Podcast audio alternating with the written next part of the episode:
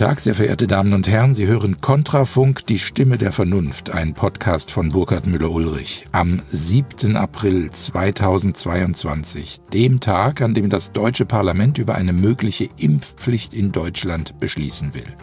Zunächst vielen Dank an dieser Stelle für die vielen freundlichen Worte, mit denen Sie, liebe Hörer, meine Arbeit begleiten und ganz besonders für die finanzielle Zuwendung, mit der eine Hörerin aus Pforzheim die Produktion möglich gemacht hat. Sie möchte ungenannt bleiben, obwohl sie weiß, dass hier nichts irgendwie Verfängliches oder Verwerfliches gesagt wird, aber sie muss vorsichtig sein, wegen ihrer Familie und ihres Arbeitgebers, so ist das nun mal heute im freiheitlichen und demokratischen Deutschland. Wenn Sie auch eine Kontrafunk-Ausgabe sponsern wollen, dann schreiben Sie bitte an info at kontrafunk.radio und schreiben Sie mir auch gern, wenn Sie mir sonst irgendetwas mitteilen wollen. Meine heutigen Gäste sind Sebastian Garbe und Werner Möller. Sie sind beide Krankenpfleger und zwar auch auf Intensivstationen. Sebastian Garbe arbeitet in Tübingen und ist Mitbegründer der Initiative Klinikpersonal steht auf.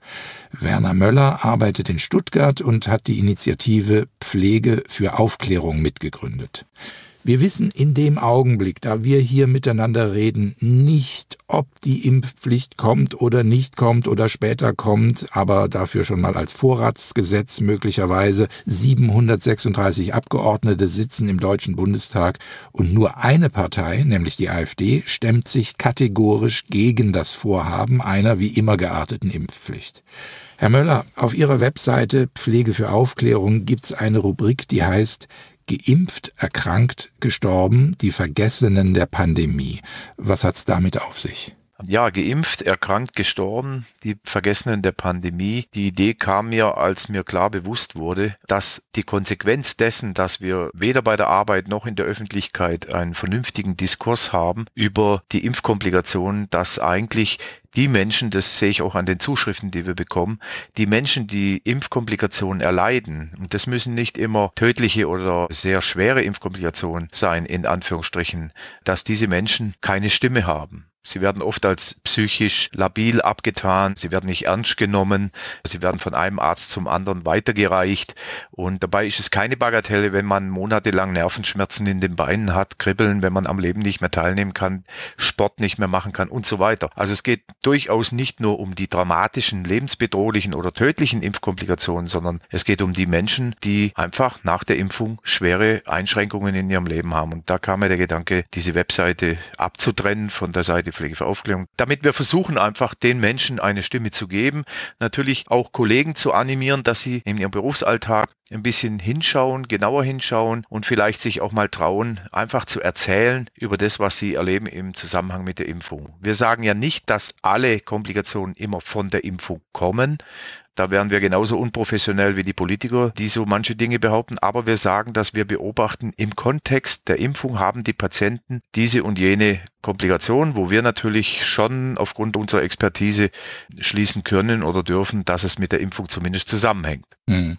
Zunächst war das ja ein Gerücht. Diese Impfkomplikationen wurde hinter vorgehaltener Hand von manchen vorgebracht. Einige wenige Wissenschaftler, zum Beispiel zu Charit Bhakti, haben es ja sehr früh gesagt und sind dafür ja gecancelt worden, befehdet worden, haben sozusagen ihren Wissenschaftlerstatus in der Öffentlichkeit aberkannt bekommen. Und dann hat es eine Zeit lang einfach so ein Murmeln im Untergrund gegeben, wo man das Gefühl hatte, ja, kann sein, kann nicht sein, aber vor allem fehlt jegliche quantitative Evidenz, weil es ja unter den Tisch gekehrt wird.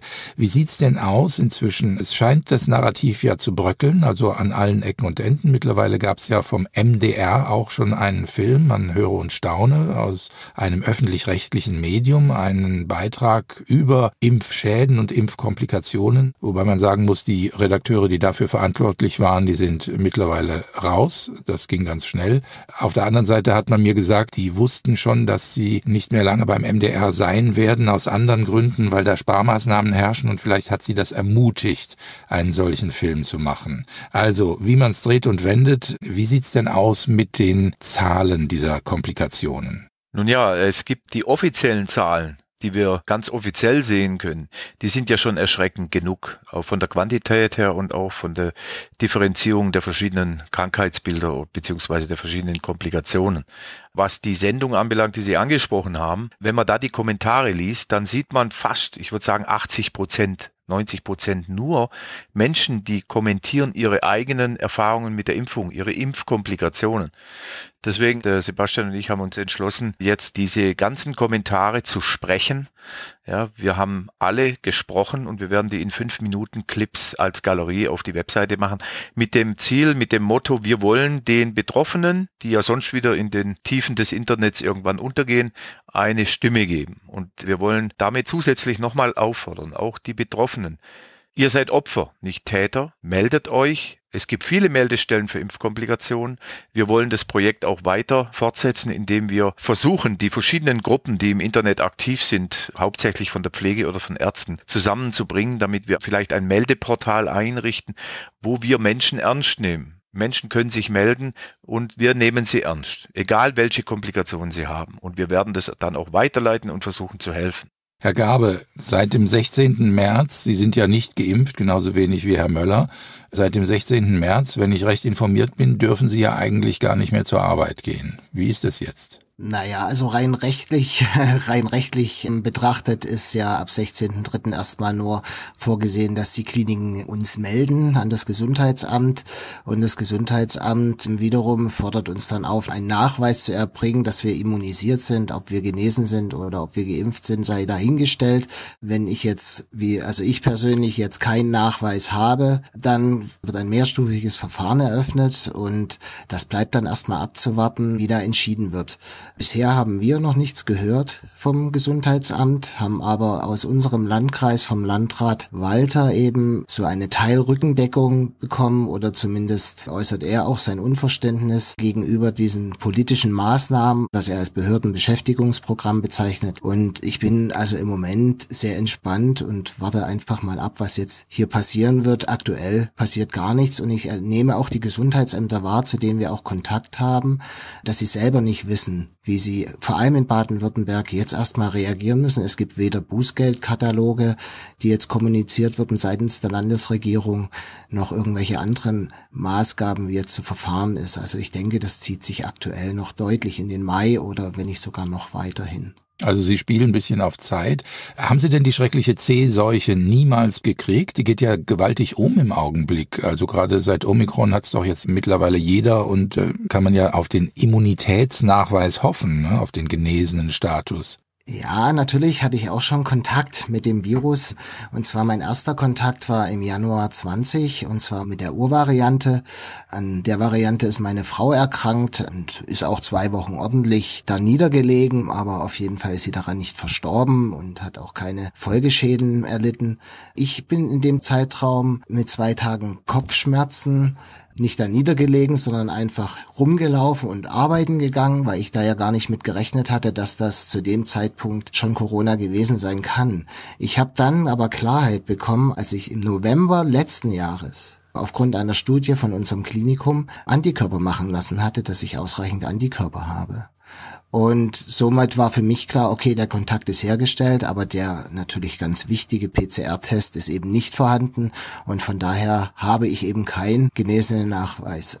Was für mich jetzt aber überraschend kam, dass ich jetzt wieder positiv getestet war, das ist noch gar nicht lange her, mit einem Tag Fieber, ja, mich auf das Sofa gelegt habe, mich erholt habe und eigentlich auch also kein wirkliches, echtes, tiefes Krankheitsgefühl hatte, aber diesmal mir natürlich diesen PCR-Test geholt habe, der mir jetzt drei Monate verschafft, die mir aber, sagen wir mal, für dieses Jahr jetzt nicht weit reichen. Und in Baden-Württemberg lohnt es sich nach meinem Wissen aktuell nicht, es einzuklagen, dass das auf sechs Monate verlängert wird, weshalb ich das jetzt einfach mal abwarte. Ich meine, vielleicht kommt ja noch eine neue Variante die mich dann in drei Monaten nochmal befangen wird. Die kommt. Beruhig dich, die kommt. die kommt. Die nächste Variante kommt bestimmt, genau. Sie haben ja da von Tübingen ausgehend einen Brief, glaube ich, verfasst, an dem sich sehr, sehr viele Menschen ihres Berufsstands beteiligt haben. Von 6000 Unterschriften habe ich gelesen.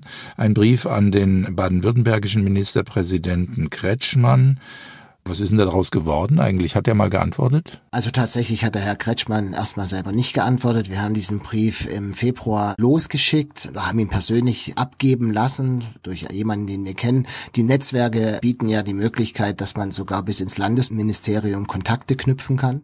Und dieser Brief mit den 6.304 Unterschriften wurde dann weitergereicht an das Sozialministerium und uns wurde dann eine freundliche E-Mail geschrieben, in der stand, dass der Herr Kretschmann das eben jetzt an die Fachleute weitergegeben hat. Wir mussten ein bisschen schmunzeln, weil wir wirklich hofften, dass jetzt auch mal wirklich ein Fachmann antwortete und wir bekamen keine Antwort. Wir haben uns dann auch mit der Presse versucht, da irgendwie Gehör zu verschaffen, aber auch die Medien waren einfach völlig desinteressiert an dieser Tatsache, dass in Baden-Württemberg 6000 1000 Menschen aus den medizinischen Berufen ebenso einen offenen Brief unterschreiben mit ein paar Forderungen, wie zum Beispiel mal eine validierte Datenlage.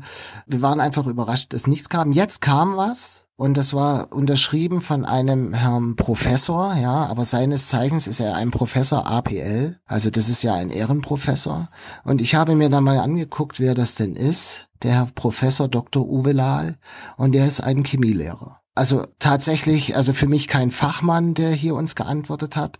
Und er war auch vorhergehend jetzt nicht im Sozialministerium beschäftigt, sondern im Verkehrsministerium. Also die Antwort ist auch dementsprechend dann ausgefallen. Was hat er denn geschrieben? Also er hat zumindest nicht geschrieben, dass die Impfung die vulnerablen Gruppen schützt. Aber ansonsten steht da drinne, dass er ein Befürworter natürlich der Impfung ist und dass er ganz viel tut und warme Worte für das Gesundheitssystem. Aber dass das natürlich Zeit braucht und dass sie ja auch von der Landesebene uns ja auch eben Gelder zur Verfügung gestellt hat, wie eine Corona-Prämie, die wir nur rudimentär ausgezahlt bekommen haben. Aber das ist sicherlich ein Problem unseres Arbeitgebers auch gewesen, beziehungsweise nein, nicht unseres Arbeitgeber, unseres Personalrates, der eben alle damit beglücken wollte. Aber wir sind einfach 11.000 Angestellte und bei 283.000 Euro auf 11.000 Angestellte bleibt halt einfach nicht mehr viel übrig. Also es ist für uns in erster Linie eine Farce gewesen, wie mit uns umgegangen wurde und es wird uns auch hier nicht geholfen und es wird uns auch nicht zugesagt, dass versucht wird, das Personal zu erhalten, sondern es wird einfach drumherum schwadroniert. Das Narrativ ist natürlich wahnsinnig stark. Alle feiern das Fest des Schützens und fühlen sich prima dabei. Mit der Maske schützt man sich und andere und die Impfung schützt vor schwerem Verlauf und alles das kennen wir. Es hat sich aber denn doch ein bisschen was, scheint mir, geändert in der öffentlichen Wahrnehmung, zumindest in diesen letzten Wochen und vielleicht sogar Monaten. Es wird langsam deutlich, dass es diese Schäden gibt. Sie werden natürlich von den Medien ungern aufgegriffen. Sie werden natürlich von den Ärzten auch leider unter den Tisch gewischt. Sie sind ja nah dran an diesem Milieu. Haben Sie eine Ahnung und wie würden Sie es beziffern, wie hoch die Untererfassung ist? Also die Untererfassung bei uns ist, denke ich, extrem groß. Also extrem nehme ich absichtlich in den Mund, weil ich auch Kontakte zu vielen Ärzten habe, die jetzt nicht im klinischen Bereich beschäftigt sind mit Kardiologen, die ganz klar signifikante Veränderungen ihrer eigenen Fallzahlen haben, vor allem bei der jüngeren Patientengruppe. Man kann in der Notaufnahme doch eine deutliche Zunahme jüngerer Patienten mit Herzrhythmusstörung beobachten. Und wir bekommen eigentlich aus vielen Teilbereichen das immer wieder erzählt. Und ich muss ganz ehrlich sagen, ich sehe das selbst im privaten Bereich, ja, dass hier einfach die Fälle von Müttern die auf einmal einen doppelten Beinumfang haben, weil sie so viel Wasser haben aufgrund einer stattgefundenen Herzinsuffizienz, nicht ernst genommen werden. Und auch von den Fachleuten wird da kein Zusammenhang zur Impfung gezogen, auch wenn der zeitliche Zusammenhang auf jeden Fall zu stellen ist. Das ist ja allgemein das Problem.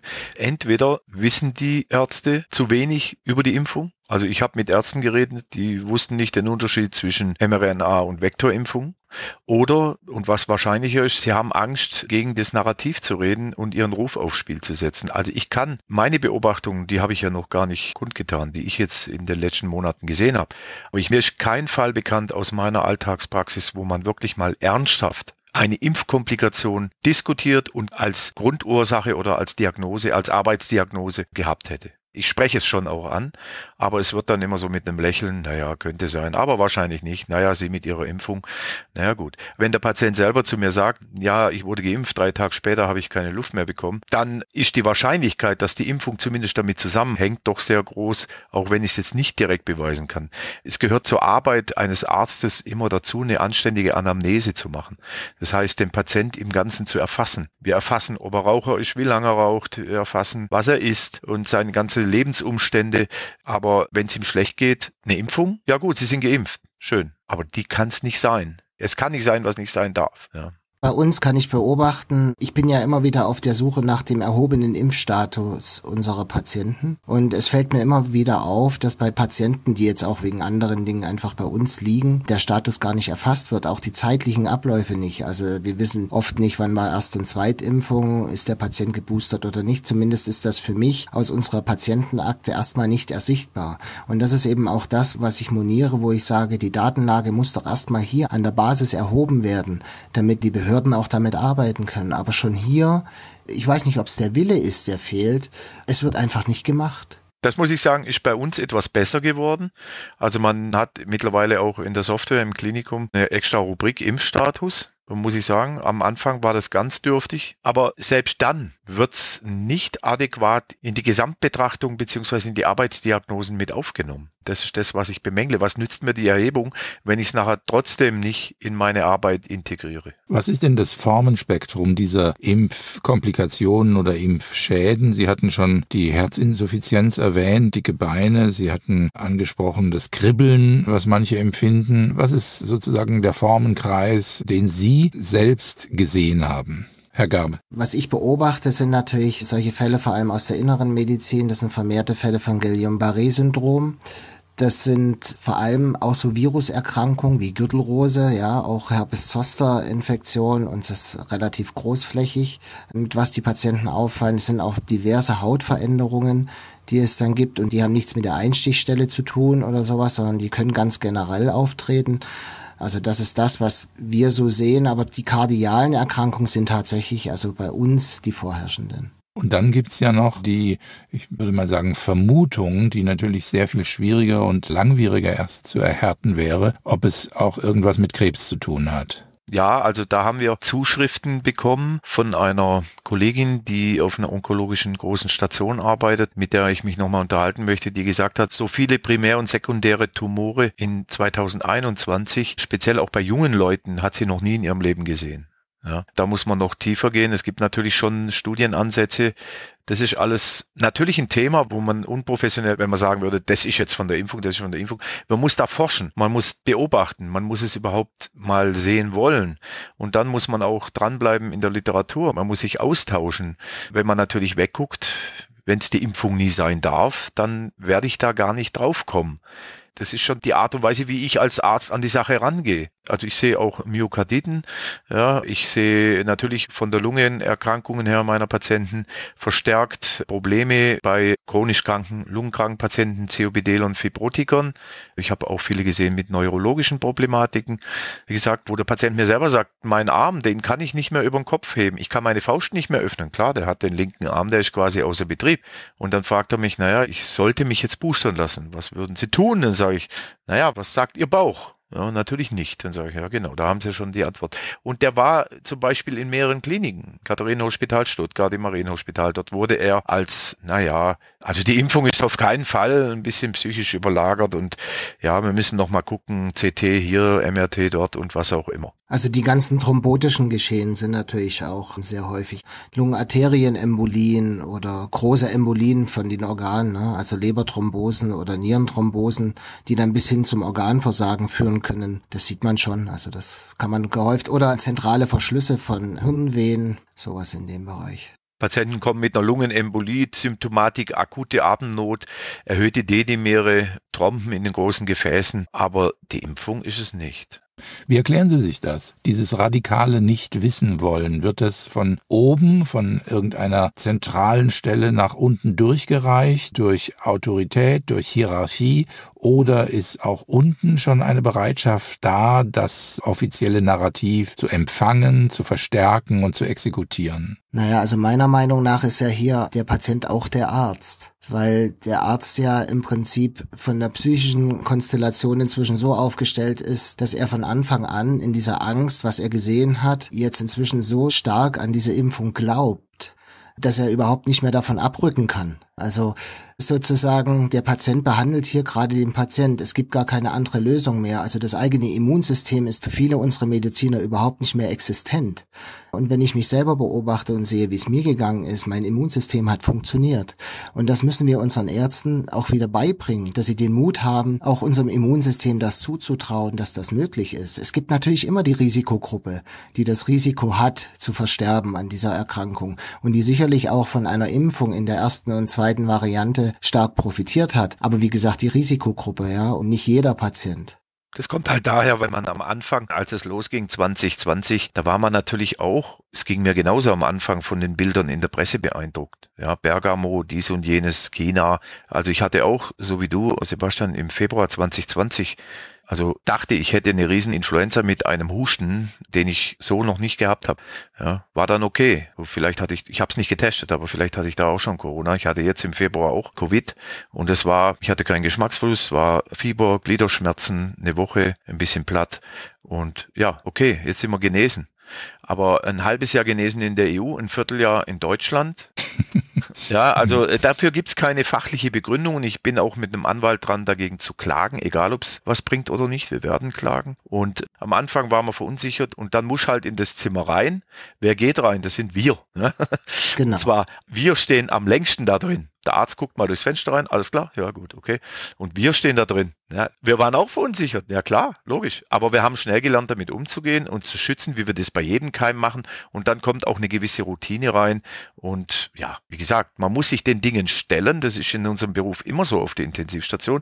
Wir sind gewohnt, genau zu arbeiten, hinzugucken die Ärzte auch, aber irgendwo hat es einen Schalter umgelegt, plötzlich, ich weiß nicht warum, ist mir auch nicht erklärbar, dass man jetzt mit der kommenden Impfung nicht mehr sieht oder nicht mehr hinguckt, ursächlich, diagnostisch. Kann ich mir auch nicht so erklären. Das ist nicht nur immer die Angst von oben. Wenn du mit Ärzten unter vier Augen redest, reden die ganz anders wie bei der Visite, oder, Sebastian? Ich weiß nicht, wie es bei euch ist. Das ist ein interessanter genau. Punkt, ja. ja. Was klafft da auseinander? Wann sagen die was? Ja, da ist der Chef dabei. genau, also das eine ist natürlich, es gibt so, ja, wie so eine Betriebsmeinung, ja, also zum Impfstoff, das ist bei uns sehr stark, es ist pro Impfen und schützt die vulnerablen Gruppen und das ist das eine Thema. Und ich habe auch schon von Kolleginnen gehört oder von Kollegen gehört, also wenn ich meine Kinder impfen muss, dann kannst du dich auch impfen lassen. Ja, das sind so Argumente, das sind ja keine medizinischen Argumente, ja. Das ist das eine. Und wenn man dann die Leute wirklich dann mal mit konfrontiert und dann auch mal die Studienlage erfragt, ja, weil man ja selber sich auch mit der Studienlage auseinandersetzt, vor allem wir, die ja jetzt, sagen wir mal, kritisch mit unserer eigenen Gesundheit und dementsprechend auch mit der Impfung umgehen, dann haben wir oft die Erfahrung, dass da gar kein großes Wissen von der Studienlage vorhanden ist bei vielen Akademikern. Und ich kann das auch nachvollziehen. So ein Arztberuf, der frisst wahnsinnig viel Lebenszeit und die haben oft noch Familie nebenher. Die setzen sich dann am Abend mit Sicherheit nicht noch hin nach so einem stressigen Tag und ackern dann die Studien durch. Das ist ja mit Sicherheit auch nicht erwartbar. Aber wenn ich doch argumentiere und bevor ich doch meine Kinder impfe, dann wäre es doch also als Fachmann angezeigt, dass man sich zumindest rudimentär so damit beschäftigt, dass man eine gewisse Sicherheit hat, was man da tut und ob das evidenzbasiert ist. Und wir überprüfen immer wieder unsere Therapien, die wir machen. Und das ist ein ständiges Auf und Ab. Wir haben Medikamente, die kommen und wir haben Medikamente, die gehen. Wir haben Unwirksamkeitsstudien nach Jahren von bestimmten Medikamenten, die wir eingesetzt hatten, dann gehen die wieder vom Markt. Das ist bei diesem Impfstoff auf einmal eine ganz andere Nummer. Dieser Impfstoff ist einmal gekommen, um scheinbar zu bleiben. Und es hinterfragt keiner, ist er heute noch überhaupt in dieser Wirksamkeit sinnvoll? Ist die Risiko-Nutzen-Analyse noch für alle gleich? Ja, benutzen wir die richtigen Dosen bei älteren oder bei jungen Patienten? Inzwischen ist auch klar, dass wir den Älteren zu wenig geben und den Jüngeren zu viel weil wir allen ja das Gleiche geben auf das Körpergewicht berechnet. Nee, noch nicht mal auf das Körpergewicht berechnet. Aber hier sind einfach viele Hausaufgaben nicht gemacht worden. Naja, wir haben ja Lieferverträge noch für viele Jahre. Was heißt wir? Also äh, unsere treusorgende Regierung hat das für uns abgeschlossen, ja, und die EU gleich noch ein bisschen mehr. Und die Vermutung, dass das Zeug jetzt noch weggespritzt werden muss, die ist ja wohl naheliegend. Jetzt hat es ja am Anfang geheißen, ja, durch Impfungsrate, Herdenimmunität, Immunität. Erst hat man von 60 Prozent, dann 70, dann 80, dann 90. Ja, 90 sind auch noch nicht genug. Ja, wir müssen ja jetzt total durchgeimpft werden. Das heißt, die Risikogruppe wird ausgeweitet auf die Gesamtbevölkerung. Man muss einfach bedenken, dass diese ganze Impfsache ich sehe das als einen globalen Clinical Trial. Ja, wenn man eine Medikamentenzulassung hat, dauert es mehrere Jahre. Es müssen Studien laufen, muss eine Kontrollgruppe da sein, klinische Studien. Und wenn in einem herkömmlichen Medikament vor Corona solche Fälle passiert werden in der Art und Häufigkeit, dann wären wahrscheinlich die Studien abgebrochen worden. Ja, wir haben jetzt globale Situationen. Die meisten Regierungen handeln gleich. Die Narrative sind fast überall ähnlich. Und wenn Kritiker kommen wie wir, wir sind sind ja nicht Kritiker, weil wir trotzige Kinder sind, sondern weil wir Profis sind, die Dinge sehen bei der Arbeit. Und wenn dann Kritiker kommen, dann werden sie irgendwie abgetitelt als Schwurbler oder Querdenker oder so. Wobei ich da persönlich, da wickel ich gleich ab. Ich sage erstens mal, Kritiker sind nicht automatisch schlecht. Wir müssen kritisch denken. Aber wir haben ein globales Experiment und dass natürlich in so einer Medikamentenzulassung im großen globalen Stil Nebenwirkungen kommen, das war vorauszusehen. Wir wissen ja noch nicht mal, was für Langzeitwirkungen kommen.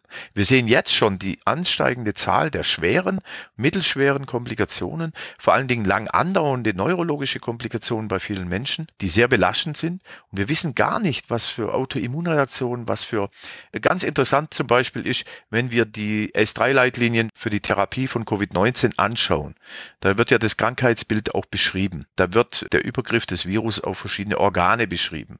Kurz, was sind S3-Leitlinien? Was ist S3? Das sind Leitlinien. Es gibt für viele Bereiche in der Pflege oder in der Medizin verschiedene Leitlinien, die immer wieder aktualisiert werden von einem Gremium, die dann eine Leitlinie bilden für eine Therapie oder eine Vorgehensweise bei bestimmten Krankheiten zum Beispiel. S3-Leitlinie für Covid-Therapie auf Intensivstation.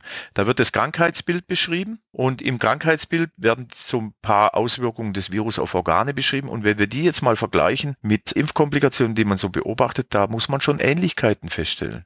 Auswirkungen auf die Leber, auf das Herz, aufs Gehirn, auf die Gefäße. Und das hängt natürlich damit zusammen, dass die Spike-Proteine des Virus toxisch sind und sich auf andere Organe toxisch auswirken. Und wir haben natürlich in der Impfung ebenfalls Spike-Proteine, die toxisch sind. Und hier ist viel zu wenig erforscht, viel zu wenig validiert und evaluiert. Was auch interessant ist, ist eben auch, dass das Paul-Ehrlich-Institut jetzt aktuell seine Nebenwirkungsdatenbanken schließt und die der EU angliedert. Da muss man sich auch mal fragen, warum können wir jetzt nicht mehr regional für Deutschland die Daten einsehen? Und geht es hier vielleicht um eine Verbesserung der Zahlen, weil wir in Deutschland jetzt doch zunehmend mehr melden und vielleicht andere Länder nicht? Also das ist auch eine Frage, die man sich stellen muss. Warum werden diese ganzen Nebenwirkungen, die wir sehen, auf einmal nicht mehr hier regional erfasst? Können Sie es mal beschreiben, was das bedeutet? Weil davon habe ich tatsächlich noch nichts gehört. Das Paul-Ehrlich-Institut, ich weiß, ist ja die Stelle, an die jeder was melden kann, auch Verdachtsfälle per Web, glaube ich. Und bislang, wenn ich Sie jetzt recht verstanden habe, konnte man das verfolgen, was da gemeldet wurde. Ja, das war öffentlich einsehbar. Genau. Man kann nach wie vor auch melden. Ja, also diese Funktion gibt es nach wie vor. Aber sagen wir mal, die Auswertung, die kann man nicht mehr einsehen. Also diese Datenbank ist geschlossen und wird jetzt eben der EU angegliedert. Und in der EU kann man es natürlich dann wieder einsehen, aber das wird dann natürlich EU-weit dann erfasst. Und was das für einen Sinn haben soll, das ist mir unklar, weil der Herr Lauterbach auch immer betont, dass wir als Deutschland eine Sonderstellung haben, aufgrund unserer betagten Bevölkerung. Jetzt ist es mir auch nicht ganz klar, also was damit bezweckt wird. Gut, der Name ist Programm, Paul Ehrlich. Die Frage ist, ob alles so ehrlich zugeht. Es ist sowieso nichts gegen den Herrn Paul Ehrlich, aber es ist natürlich schon klar, dass die Politik ihre Agenda, ihre Vorgehensweise immer anpasst. Und da muss man nicht Profi sein, da muss man nur logisch denken können. Die erste Impfung hilft, dann kommt die zweite, dann kommt die dritte, dann die vierte. In Israel reden sie jetzt schon über die fünfte. Israelische Kollegen sagen mir, naja, unsere Intensivstationen sind voller Geboosterte, schwere Verläufe. Hände weg von unseren Kindern. Der normale Bürger merkt auch, auch schon so langsam. Wir wollen ja mit unseren Aktionen auch den normalen Bürger ansprechen. Wir wollen uns nicht immer nur in der Blase bewegen, wo wir uns gegenseitig sagen, ja, wir wissen das, sondern wir wollen die Bürger ansprechen, die vielleicht Zweifel haben. Immer mehr Laien, Bürger, mit denen ich rede, die sagen, na ja, jetzt habe ich mich dreimal impfen lassen, hatte ich Corona, wozu mache ich den Mist? Ja? Und dann sage ich, ja genau. So zu fragen ist sehr wichtig. Warum mache ich das, was ich tue? Mache ich es, weil ich es für mich tue? Oder mache ich es, weil ein Herr Lauterbach oder sonst wer mir sagt, ich muss es tun? Ich schütze Wenn überhaupt, dann nur mich. Aber der Sebastian hat nichts von meiner Impfung. Also die häufigste Antwort bei uns, die ich so erlebe, ist ja, damit ich in den Urlaub fahren kann oder ja, damit ich mit den Kindern in den Freizeitpark gehen kann. Also wir sind hier völlig entrückt von einer eigentlichen Medikamentengabe oder sagen wir mal der Indikation für eine Medikamentengabe. Die Menschen nehmen den Impfstoff zum größten Teil deswegen, um ihre Freiheitsrechte wiederzubekommen und nicht, um sich eigentlich vor Corona zu schützen. Das ist, glaube ich, eher ein Nebeneffekt, ja, also den sie sich erhoffen. Aber hier geht es bei den vielen um Freiheit Freiheit. Und man kann ja mal schauen, wie die Impfquoten sind vor den Sommerferien oder wie sie waren. Jetzt geht's ja bei diesen sogenannten Impfungen, also bei den Spritzen, um etwas Irreversibles. Es ist ja nicht so, dass man sagen kann, okay, ich mache das jetzt mal für den Sommer und in zwei, drei Monaten ist es aus dem Körper raus und alles wieder wie vorher. Also im besten Falle ist es wieder wie vorher, weil die menschliche Natur, weil der Organismus tatsächlich ein ungeheuer robustes Ding ist und sehr vieles verkraftet, was da eigentlich nicht reingehört. Aber in dem Fall muss man sagen, sagen, wenn es sich um langfristige Schäden handelt, die irreversibel sind, dann ist natürlich der Impfzwang ein Verbrechen. Würden Sie soweit mitgehen, dass dieses Wort angemessen wäre? Also der Impfzwang ist auf jeden Fall ein Verbrechen. So oder so. Und zwar aus verschiedenen Gründen. Nicht nur aus medizinischen Gründen oder wissenschaftlichen Gründen, sondern wie der Name schon sagt, Impfzwang. Also ich darf als Pflegekraft meinen Patient nicht mal zum Essen zwingen. Da mache ich mich der Nötigung schuldig. Wenn er nicht essen will, dann hat er das Recht drauf. Ein Patient hat das Recht auf Verwahrlosung. Muss ich akzeptieren. Aber man darf mich oder uns als Pflegekräfte, speziell uns als Intensivfachleute, zwingen, lass dich impfen, egal was du siehst. Oder tschüss, such dir, wie du deine Brötchen verdienst. Das ist ein Verbrechen. Diese Leute wie ein Karl Lauterbach, ein Spahn, eine Frau Merkel, sie haben nicht nur, warum auch immer, darüber können wir reden, aber das wäre ein extra Podcast, warum auch immer, haben sie die Gesetze in diesem Land, die Grundrechte entrechtet, und zwar schleichend. Sie haben die Angst der Menschen benutzt, um hinter den Kulissen unseren Staat zu demontieren. Es geht gar nicht mal nur um die Pflege, es geht um die Rechte aller Bürger. Und diese Menschen müssten eigentlich vor ein internationales Gericht, weil sie eigentlich Verräter unserer Verfassung sind. So sehe ich das. Und sie spalten die Gesellschaft. Und das macht mich als Pflegekraft extrem wütend. Vor allem spalten sie ja auch uns innerklinisch. Das ist das große Problem. Also wir sind sowieso schon personell so knapp immer. Und das ist ja nichts Neues. Also unser Gesundheitssystem ist ja schon lange nicht mehr resilient. Und was die Politik jetzt geschaffen hat, ist eine Spaltung innerklinisch. Also dass die Arbeitsmoral und die Arbeitsstimmung deutlich nachgelassen hat. Und das ist ein zusätzliches Verbrechen an unserer Berufsgruppe, muss ich ehrlicherweise sagen, die man immer so hoch lobt, ja. Also wir haben ja deswegen auch nicht umsonst auf unseren Plakaten steht, letztes Jahr gefeiert, dieses Jahr gefeuert. Aber das spiegelt einfach das wieder, was ist. Und das ist auch nicht nur ein Schaden, der am Klinikum entsteht, sondern das ist ein gesamtgesellschaftlicher Schaden, der da entsteht, weil da geht's hier um jeden einzelnen Bürger dieses Landes, der irgendwann mal auf eine gesundheitliche Versorgung angewiesen ist. Und die ist im Moment schon schlecht schlecht und sie kann ja eigentlich nicht mehr schlechter werden. Und deswegen werden ja zunehmend Betten geschlossen und gewisse Versorgungen finden einfach gar nicht mehr statt.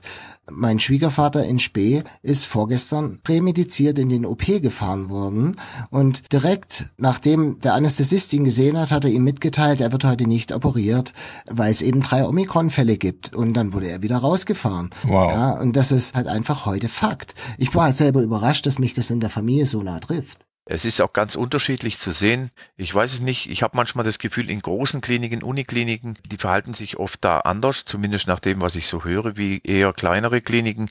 Da ist man ja auf jeden Mitarbeiter unmittelbar angewiesen. Das ist man eigentlich überall. Aber ich denke, diese ganze Situation kommt ja aus einer Entwicklung, die lange vor Corona angefangen hat, als diese gewinnmaximiert orientierte Krankenhausfinanzierung gestartet ist mit den Fallpauschalen, die ja andere Länder in Europa ganz schnell wieder abgeschafft haben. Und Krankenhäuser werden heutzutage beraten von Wirtschaftsunternehmen, die überhaupt keinen Bezug haben. Die Wirtschaftsberater sind nie am Bett gestanden. Die haben ihre Zahlen, die haben ihre Vorgaben, ihre Gewinne, die sie erarbeiten wollen. Und das Personal ist halt immer noch der teuerste Faktor in einem Krankenhaus. Und da frage ich mich manchmal, das ist Verschwörungstheorie, wenn ich sage, dass die Impfpflicht doch ein willkommener Grund ist, zusätzlich nochmal Personal einzusparen, was man sonst nicht rechtfertigen könnte. Das wäre für mich zum Beispiel auch ein Punkt.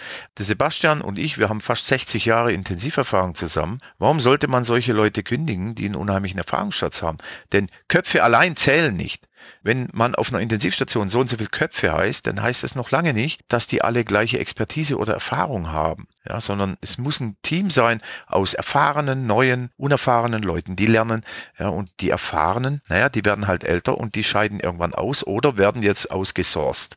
Da fragt man sich, was passiert dann? Sie als Pflegepersonal waren ja gewissermaßen die Vorhut dieses ganzen großen Versuchs. Bei Ihnen, Sie haben es ja geschildert, ab dem 16. März heißt es dann, ja, wenn ihr euch nicht impfen lasst, dann eben mit den Worten von Werner Müller Tschüss.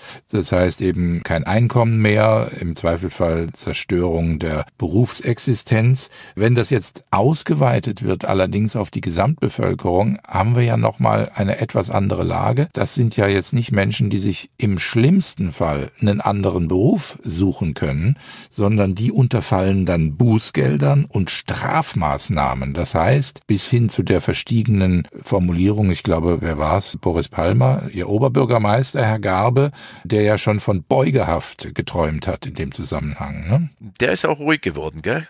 Ja, ja, er kommt ja auch von den Grünen. Ich meine, da ist ja beugehaft, was, was im Moment wohl obsolet bei ihnen ist. Ne? Nein, also zur allgemeinen Impfpflicht ist zu sagen, dass das ja aktuell hier nicht durchsetzbar ist. Sie haben ja jetzt vor, das mit den ab 50 zu machen. Das schaffen sie nicht. Deswegen wird das mit Sicherheit noch geändert auf ab 60. Ich meine, die Bußgelder brauchen sie ja, um die ganzen Impfschäden zu bedienen. Und die jetzt natürlich bei den Ungeimpften zu holen, ist ziemlich billig, finde ich. Aber dafür haben sie Gott sei Dank noch ab 2024 einen Lastenausgleich Ausgleichgesetz geplant, um dann diese ganzen Schäden dann aufzufangen. Also ich glaube nicht, dass das so durchgeht. Ich kann mir das aus verschiedenen Gründen nicht vorstellen, weil es auch einfach zu stark in die Grundrechte eingreift. Und das Verfassungsgericht hat ja eben auch schon festgestellt, dass man an dieser Impfung sterben kann. Und als es damals darum ging, Flugzeuge abzuschießen, die unter Terrorverdacht stehen und dann die Passagiere zu opfern, hat eben ja auch das Verfassungsgericht das abgelehnt, dass sowas möglich ist.